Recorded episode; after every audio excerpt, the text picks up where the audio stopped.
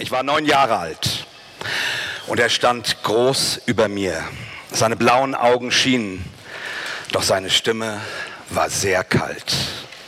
Er sagte, ich hatte eine Vision. Und du weißt, ich bin stark und heilig. Ich muss tun, was mir befohlen wird. Also machten wir uns auf zu dem Berg. Ich lief schnell, er ging langsam. Und seine Axt bestand aus reinem Gold. So, liebe Freunde, beginnt das Lied Story of Isaac von Leonard Cohen. Die Geschichte Isaaks, der als Kind erleben musste, dass sein Vater ihn auf dem heiligen Berg im Lande Moria Gott opfern wollte. In den Worten der Bibel klingt das so. Und Gott versuchte den Abraham und sprach zu ihm, Abraham. Und er antwortete, hier bin ich. Und er sprach, nimm Isaac, deinen einzigen Sohn, den du lieb hast, und geh hin in das Land Moria und opfere ihn dort zum Brandopfer auf einem Berg, den ich dir sagen werde. Da stand Abraham früh am Morgen auf und gürtete seinen Esel und nahm mit sich zwei Knechte und seinen Sohn Isaak und spaltete Holz zum Brandopfer, machte sich auf und ging hin an, dem, an den Ort, von dem ihm Gott gesagt hatte. Ja, das ist wohl der Auftakt, äh, das ist der Auftakt zu einem der wohl dunkelsten Texte der ganzen Bibel. Und ich weiß nicht, wie euch das geht, aber ich muss zugeben, dass ich diese Geschichte sehr lange am liebsten überblättert habe. Sie hat mich irritiert. Ach was, verängstigt. Was ist das für ein Gott, der von einem Vater verlangt, seinen Sohn zu opfern?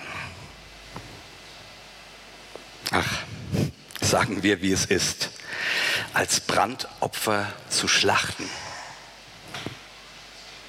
Und was ist das für ein merkwürdiger Vater, der, als er dieses Wort von Gott empfängt, nicht What? antwortet, sondern vor die Tür geht, um schon mal das Brennholz zu sammeln.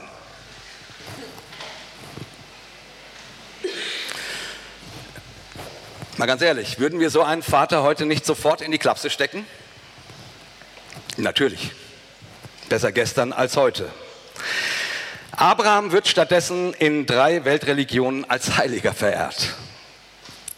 Und die Frage, ob er nicht eigentlich in die Psychiatrie gehört hätte, habe ich seltsamerweise noch nie in einer Predigt gehört.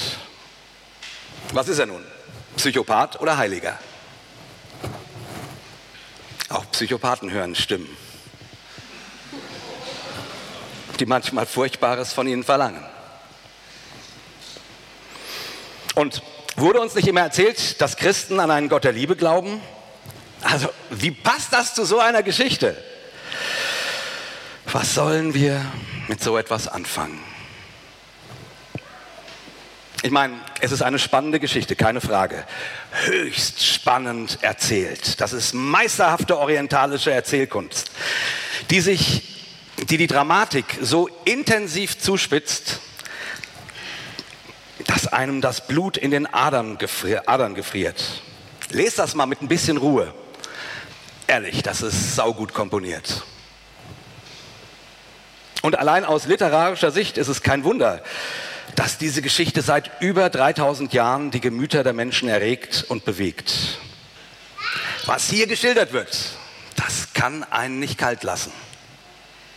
Und das soll es natürlich auch nicht.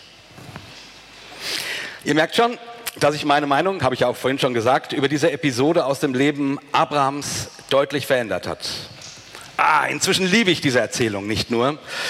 Ich halte sie sogar für eine der wichtigsten in den Geschichten in der Bibel. Wirklich.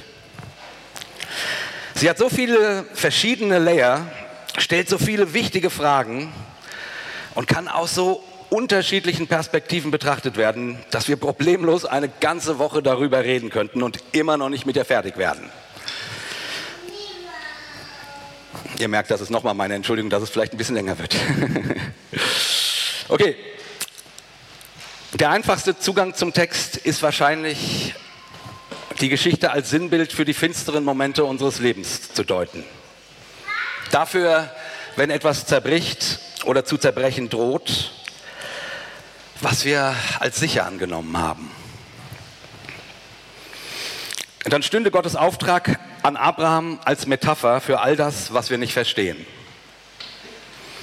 Das Judentum und genauso das Christentum sind ja gerade keine Religionen, die versucht sind, negative Erfahrungen auszublenden.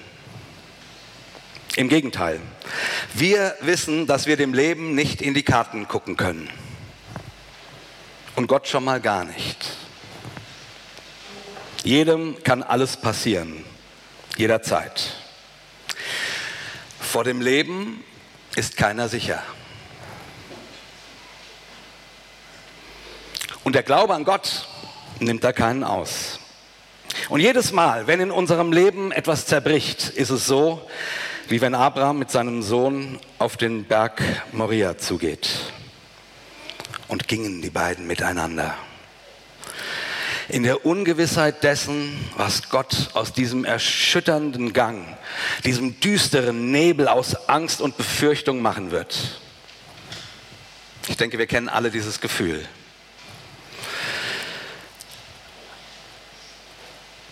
In der schlageresken Welt unserer Lobpreislieder kommen solche, kommen solche Momente jedoch nur selten vor. In dem Psalm dagegen erstaunlich häufig. Der Song Blessed Be Your Name wäre zum Beispiel eine Ausnahme. Keine textlich besonders originelle, aber immerhin. You give and take away, singen wir hier. Du gibst und nimmst wieder weg. Und das meint natürlich nicht, dass Gott sich aus dem Himmel beugt und dir erst etwas in den Schoß legt, was er dir später wieder fortnimmt. Jedenfalls verstehe ich so weder Gott noch diesen Song. Es meint eben diese Momente, in denen wir Gott und die Welt nicht mehr verstehen. in denen wir im finsteren Tal wandern und keine Ahnung mehr haben, was uns am Ende auf dem Berg Moria erwarten wird. Wenn nur noch die Hoffnung bleibt, dass uns Gott nicht im Stich lassen wird, was auch immer geschieht. Das ist die Erfahrung, die du in unserem Text verschriftlich findest. Dieser Wert erschließt sich einem vielleicht erst so richtig, wenn man selber gerade auf sein persönliches Moria zugeht aber dann, dann wird so ein Text unbezahlbar. Denn wie gesagt, wir finden in unserer frommen Sprache für so etwas heute leider immer weniger Worte. Aber die Bibel hat sie. Sie ist alles andere als sprachlos. Deshalb liebe ich dieses Buch so. Und natürlich, das ist nur eine erste Annäherung an den Text, wenn auch eine sehr wichtige aber eins nach dem anderen. Ich will euch nicht zu schnell aus der Ungemütlichkeit entlassen, die die Erzählung von der Bindung Isaaks, wie die Juden sie nennen, erzeugt. Wir trösten uns ja meist damit, dass es gut ausgeht und Isaak am Ende doch nicht geopfert wird. Und dann blättern wir schnell weiter. Aber das ist ein Fehler. Das ist ein Fehler. Denn damit bleiben wir an der Oberfläche stecken. Mir gehen viele Kommentare, die ich gelesen habe, zu schnell dazu über, die Geschichte zu erklären.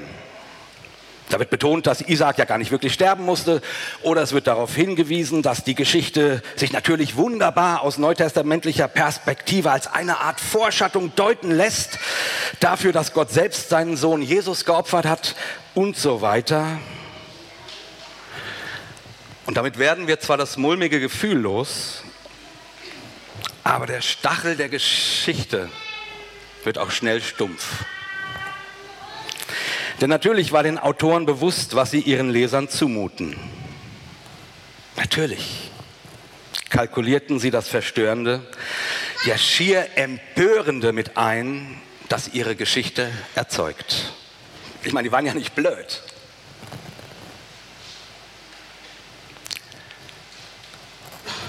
Die haben bewusst aufgeschrieben, was sie aufgeschrieben haben. Also zurück zur Narration, zurück zur Geschichte. Stellen wir uns den Fragen, die sie aufwirft. Den ungemütlichen. Wieso verlangt Gott etwas derart Abartiges von Abraham? Wieso soll er sein Kind opfern? Und daraus folgt die nächste Frage.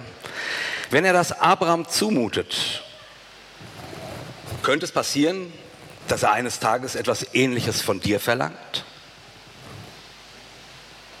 Ist das eine Möglichkeit, die du, mit dir mit diesem, die du dir mit dem Glauben an diesen Gott einkaufst? Wenn nein, wieso erzählt die Bibel dann diese Geschichte? Noch ein paar mehr Fragen. Der Text wird eingeleitet mit dem Satz, und Gott versuchte Abraham. Man könnte auch übersetzen, und Gott testete Abraham. Wieso macht Gott sowas?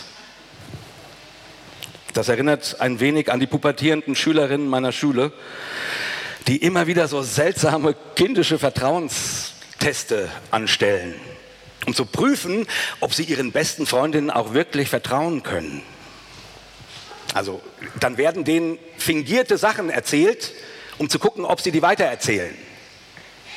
Und natürlich erzählen die, die oft weiter und dann ist das Draht, naja, könnt ihr euch vorstellen. Hat Gott solche Kindereien wirklich nötig?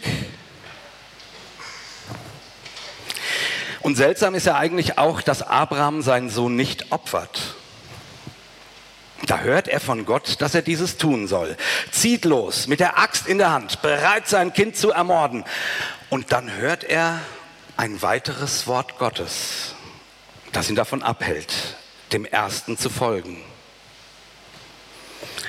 Woher weiß Abraham eigentlich, welches der beiden Worte Gottes das ist, nach dem er sich richten soll? Erst sagt Gott Hü, dann sagt er Hott. Wie, wieso sendet Gott solche widersprüchlichen Nachrichten? Und was sagt das über den Umgang, über unseren Umgang mit der Bibel aus? Meint Gott manche seiner Worte ernst, wie hier das zweite, und andere nicht, wie das erste? Wie geht man mit einem Gott um, der heute Opfere sagt und drei Tage später Ach, ich habe mir das anders überlegt. Wenn die Bibel die Gebrauchsanweisung für unser Leben ist, wie man immer wieder hört, wie kann es sein, dass im Falle Isaaks diese Gebrauchsanweisung zwei völlig konträre, ja widersprüchliche Anweisungen gibt? Lauter Fragen, die in unserem Text mitschwingen. Und ich werde es heute wohl kaum schaffen, alle zu beantworten. Aber genau deswegen liebe ich diesen Text so sehr, weil er eben deutlich macht, dass das Wort Gottes, die Bibel, ein Gesprächsstarter sein will und kein Gesprächsbeender. Sie will uns Fragen stellen und uns einladen, miteinander darum zu ringen und zu diskutieren, was uns das alles sagen möchte. Und uns nicht vorgefertigte Antworten um die Ohren hauen. Und so ist meine Predigt heute auch eher ein Mosaik aus unterschiedlichen Perspektiven auf die Geschichte. Verschiedene Denkeinstöße, die euch hoffentlich dazu anregen, tiefer einzutauchen. Mit Gott per Du heißt eure Predigtreihe.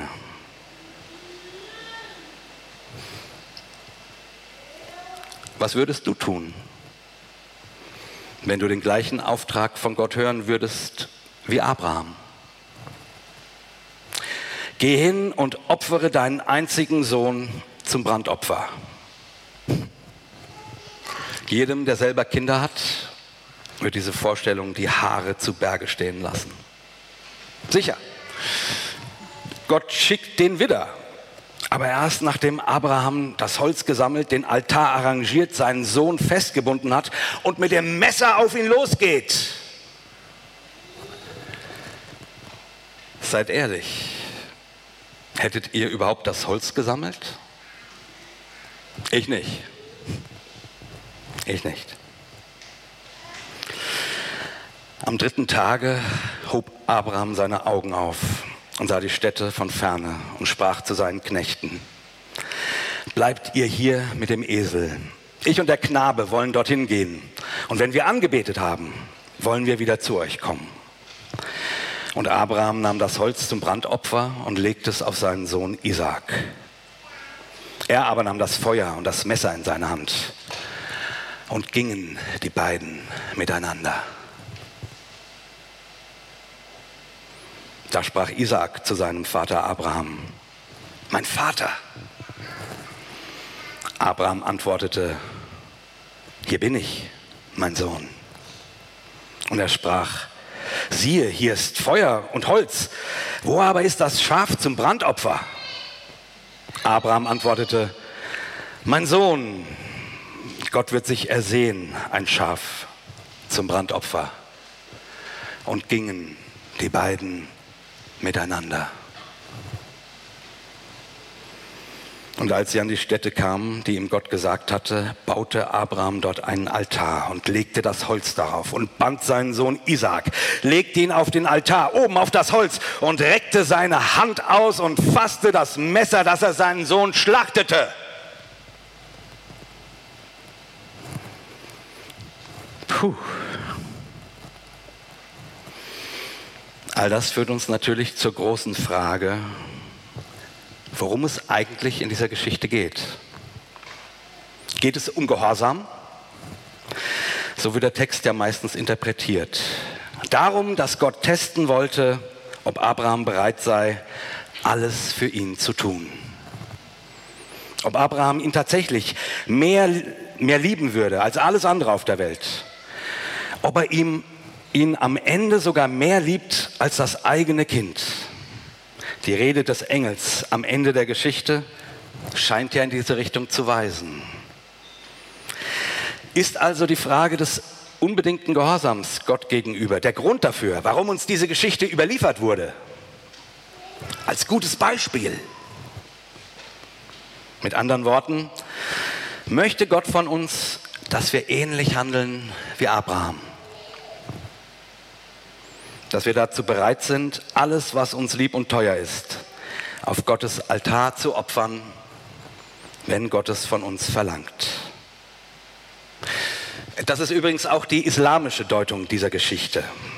Ibrahim, wie unsere muslimischen Freunde Abraham nennen, stellt mit dem Willen zur Opferung des Sohnes seine Hingabe an Gott und die völlige Unterwerfung unter Gottes Willen unter Beweis.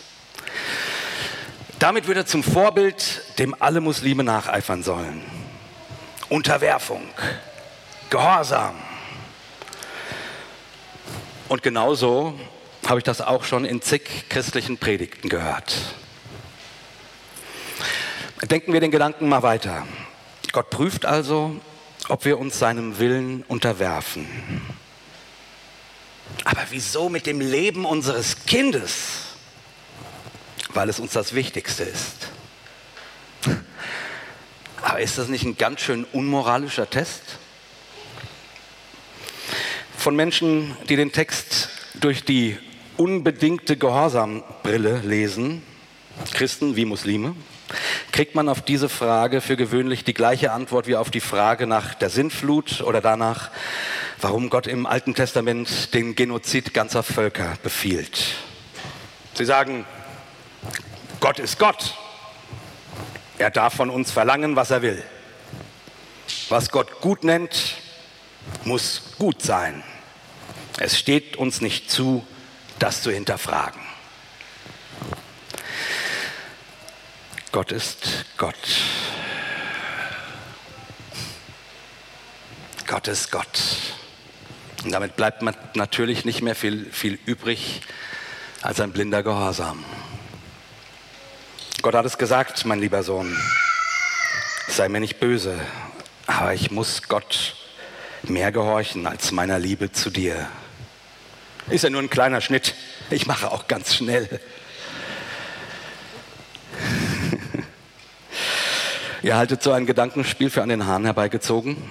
Schließlich würde Gott so etwas nie von uns verlangen. Erzähl das mal Isaak. Oder Andrea Yates. Das ist die amerikanische Mutter, die 2001 ihre fünf Kinder in einer Badewanne ertränkt hat. Sie sagte, der Teufel hätte Einfluss auf ihre Kinder gehabt, weshalb sie diese hätte richten müssen.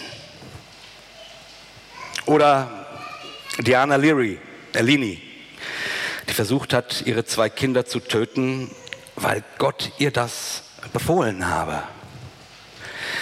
Dann gibt es noch den Fall von Victoria Solis, die versuchte, ihren Sohn in einer Pfütze zu ertränken, weil Jesus ihr das aufgetragen hätte. Das waren natürlich psychisch kranke Menschen. Also nur damit mich hier keiner missversteht. Ich glaube nicht, dass Gott eine dieser Frauen auf so eine furchtbare Idee gebracht hat. Aber nochmal, mit welchem Recht sprechen wir hier von psychischen Defekten und halten Abraham gleichzeitig für einen Heiligen? Diese Frage müssen sich die Vertreter der unbedingten Gehorsamsbrille schon gefallen lassen. Der Glaube an einen grausamen Gott bringt grausame Menschen hervor, sagt man. Und das stimmt. Isaac sieht in die Augen seines Vaters, der mit erhobener Waffe über ihm steht, um ihn umzubringen. Der Gott des unbedingten Gehorsams ist, selbst wenn es sich wie in diesem Fall nur als ein makaberer Test herausstellt, wirklich kein Gott, für den es sich leicht jubeln lässt. Und ganz ehrlich, es gibt eine Menge Menschen, die aufgrund dieser Lesart der Bibel zu Atheisten geworden sind. Und das verstehe ich. Das verstehe ich echt gut. Wenn du erstmal davon überzeugt bist, dass die Gottheit, an die du glauben sollst, grausame Dinge tut und von dir verlangt, das widerspruchslos hinzunehmen, ist es tatsächlich wesentlich einfacher, die Existenz dieser Gottheit in Frage zu stellen, als einfach umzublättern und das nächste Lobpreislied zu singen.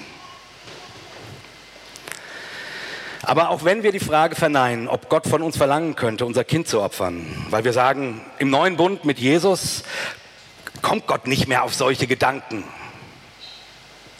Klammer auf,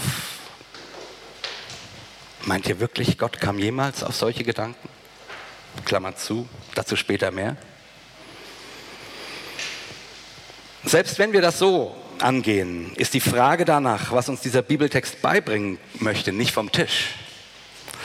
Die Frage nach dem Gehorsam verlagert sich ja heutzutage bloß. Wie oft habe ich in Predigten schon Sätze gehört wie, wärst du bereit, dein Liebstes für Gott aufzugeben. Ich habe diese Geschichte schon als junger Mensch gelesen und ganz oft stellte ich mir eben genau diese Frage. Was würde ich tun, wenn Gott das Liebste von mir fordern würde? Und da man so etwas schlecht als Gedankenexperiment durchführen kann, wurden die Gedanken immer realer und bedrängender. Was war mein Liebstes? Ähm, mein Computer? Naja, zu leicht.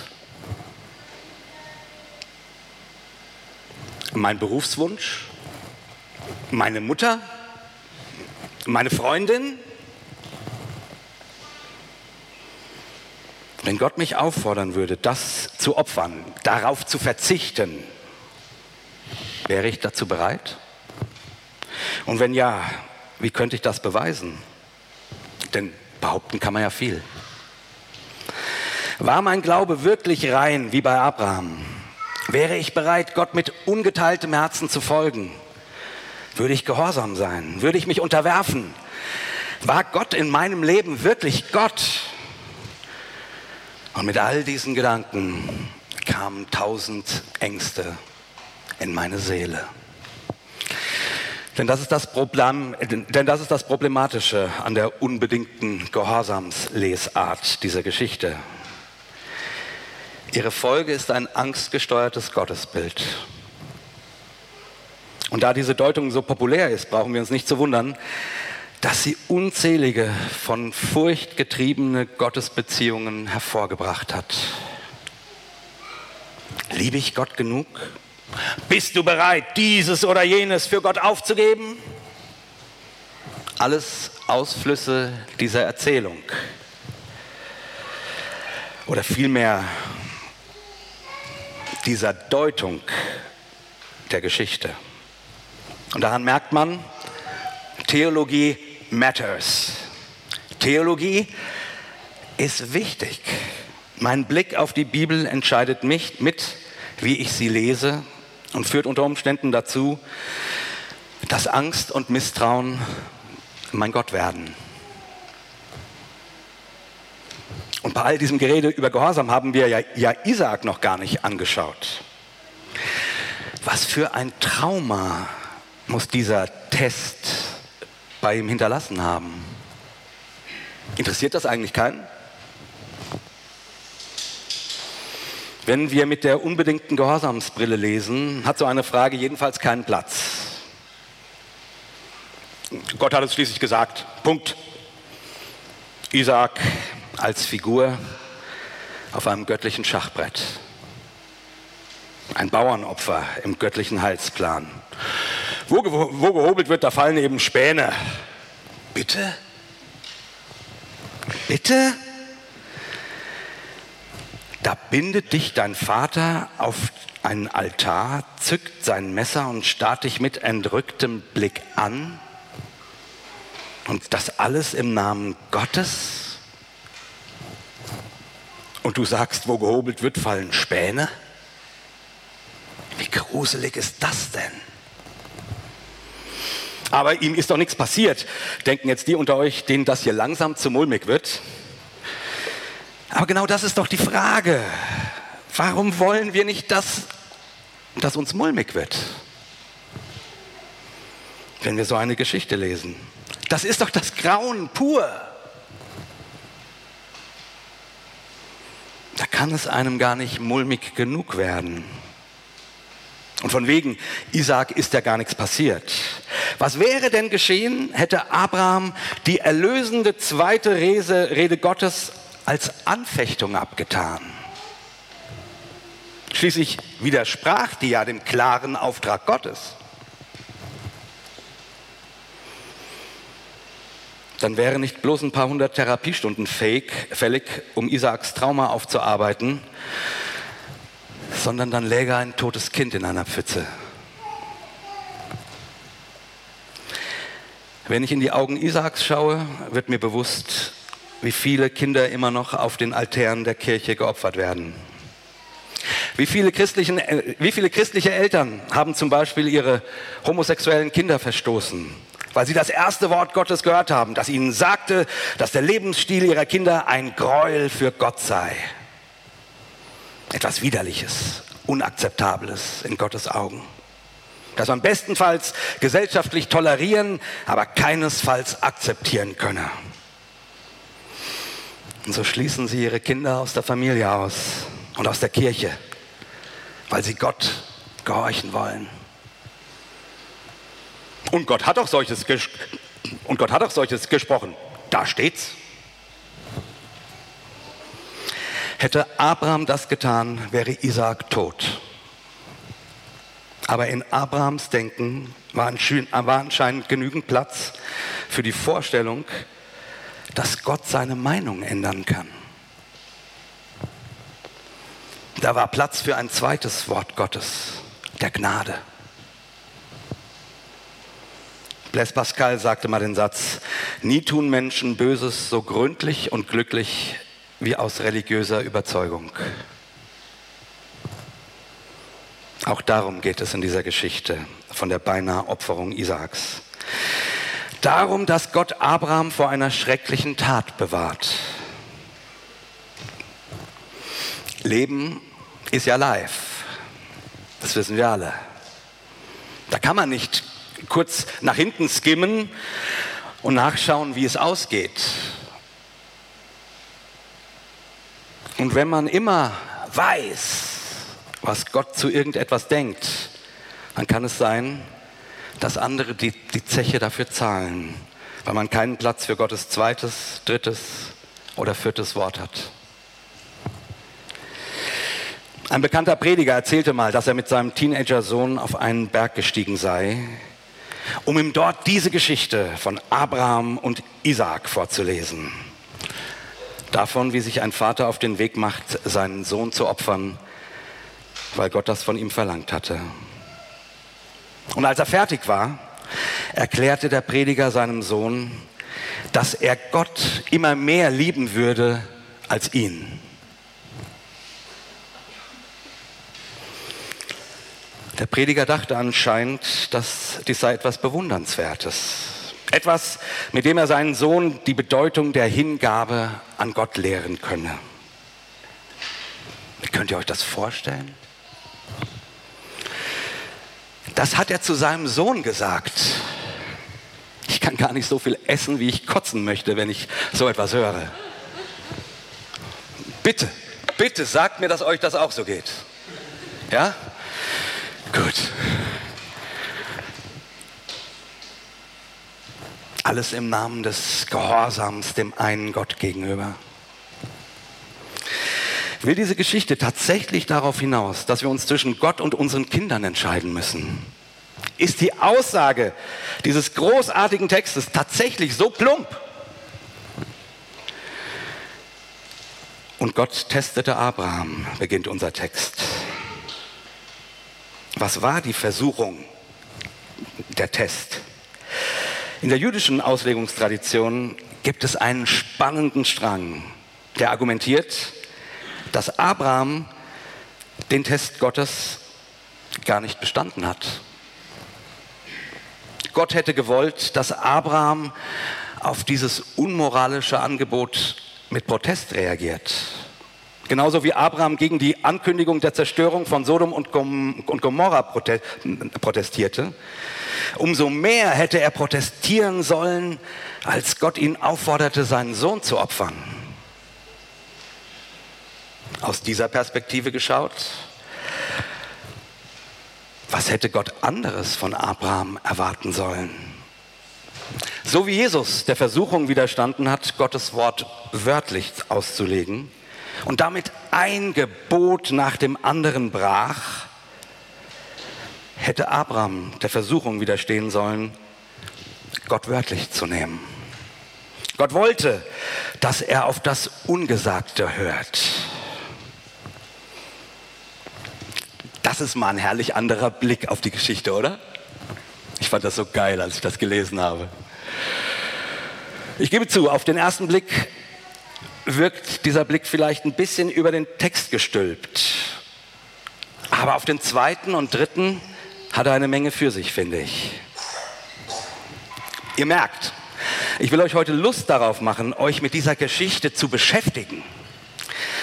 Sie nicht einfach zu schlucken oder zu überblättern, sondern so lange in sie einzutauchen, bis ihr sie atmet und euch traut, sie mal gegen den Strich zu lesen.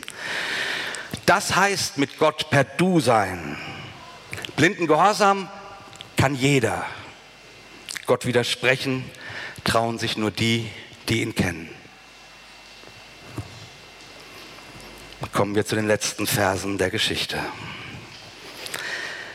Da rief ihn der Engel des Herrn vom, vom, Himmel, vom Himmel und sprach, Abraham, Abraham. Er antwortete, hier bin ich. Er sprach, lege deine Hand nicht an den Knaben und tu ihm nichts, denn nun weiß ich, dass du Gott fürchtest und hast deines einzigen Sohnes nicht verschont, um meinetwillen. Da hob Abraham seine Augen auf und sah einen Widder hinter sich, in der Hecke mit seinen Hörnern hängen und ging hin und nahm den Widder und opferte ihn zum Brandopfer an seines Sohnes statt. Und Abraham nannte die Stätte, der Herr sieht. Daher sagt man heute noch, auf dem Berge, da der Herr sieht. Unser Mosaikblick auf die Geschichte wird jetzt nochmal richtig spannend. Also kommt, kommt, bleibt dabei, ja? Wir haben uns, also mir wurde gesagt, dass ihr im ersten Gottesdienst immer ein bisschen müde seid, deswegen muss ich euch ein bisschen anfeuern, ja? Äh, sie ist schuld. Äh. Okay, wir haben uns ja am Anfang gefragt, was das für ein Gott ist, der von seinem treuen Anhänger erwartet, dass der ihm ein Kind opfert. Und als zweites haben wir uns nicht ohne Empörung gefragt, was das für ein Vater ist, der damit ohne zu zögern zur Tat schreitet. die zweite Frage zuerst. Was war das für ein Vater? Was war das für ein Vater? Ein ganz normaler. Damals war es nämlich völlig normal, dass man den Göttern seine Kinder opferte. Die Götter waren schließlich verantwortlich dafür, dass die Sonne schien und dass es regnete, dafür, dass die Ernte Ertrag brachte und man nicht verhungerte. Man hatte als Mensch auf all das ja nicht wirklich Einfluss. Aber wie brachte man die Götter auf seine Seite? Indem man ihnen etwas abgab, indem man opferte. Und möglichst etwas von hohem Wert, um zu zeigen, dass es einem wirklich ernst war. Ich meine, und die waren ja auch nicht blöd, die Götter. Die wollten nicht mit ein paar Schreiben, Scheiben Trockenbrot abgespeist werden. Nein, nein. Also opferte man Mehl und Ziegen und nun ja, von Zeit zu Zeit eben auch das Wichtigste, was man besaß. Ein eigenes Kind. Das war damals so.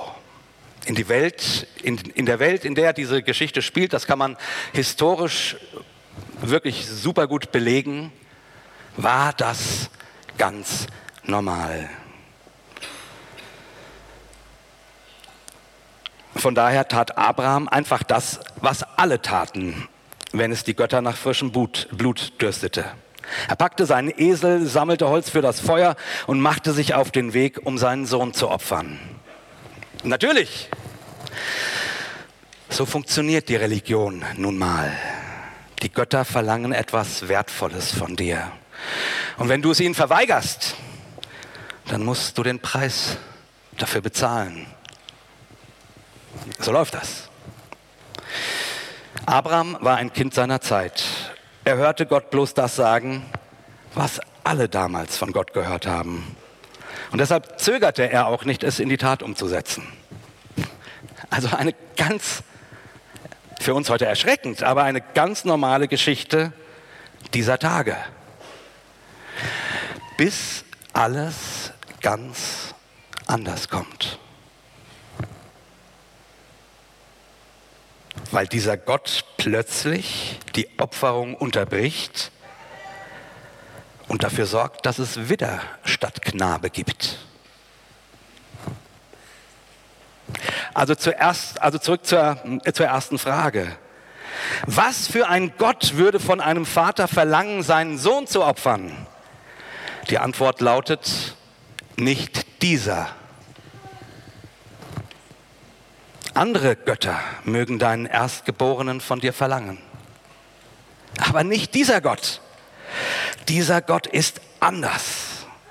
Er kümmert sich sogar selber um das Ersatzopfer. Versteht ihr das? Zuerst wirkt Gott in unserer Geschichte, wie alle anderen Götter damals auch. Dem ersten Publikum dieser Geschichte dürfte das alles recht bekannt vorgekommen sein. Na ja klar, eine weitere Geschichte über einen Gott, der nicht zufriedenzustellen ist. So wie immer. Bis plötzlich alles ganz anders kommt. Aus dem Nichts heraus nimmt die Geschichte eine schockierende Wendung. Stellt euch das erste Publikum vor, das gebannt nach Atem japst. Wait, what? What? Dieser Gott stopft das, äh, dieser Gott stoppt das Opfer? Ha? Die Götter tun so etwas nicht dieser Gott schon. Dieser Gott ist anders. Darauf zielt die ganze Geschichte ab. Und das ist ein Hammer. In der Theologie bezeichnet man das als Übergangsgeschichte. Hier wird der Übergang skizziert zu dem Glauben, dass es einen Gott gibt, der Menschenopfer ablehnt. Und nach dieser Geschichte ist es biblisch völlig unstrittig, dass der Gott Abrahams, Isaaks und Jakobs keinen Gefallen an Menschenopfern hat. Er lehnt es nicht nur ab, er verbietet es sogar. Das war damals eine Revolution.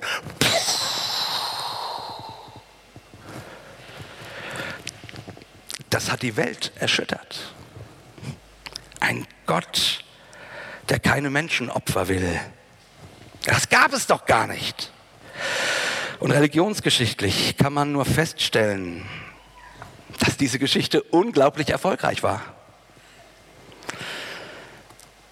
Heutzutage kommen Menschenopfer so gut wie nicht mehr vor.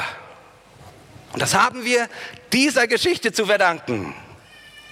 Der Witz ist also, dass es unsere, unsere Empörung über einen Abraham, der seinen Sohn opfern will, ohne diese Geschichte überhaupt nicht gäbe. Ohne diese Geschichte fänden wir das ganz normal.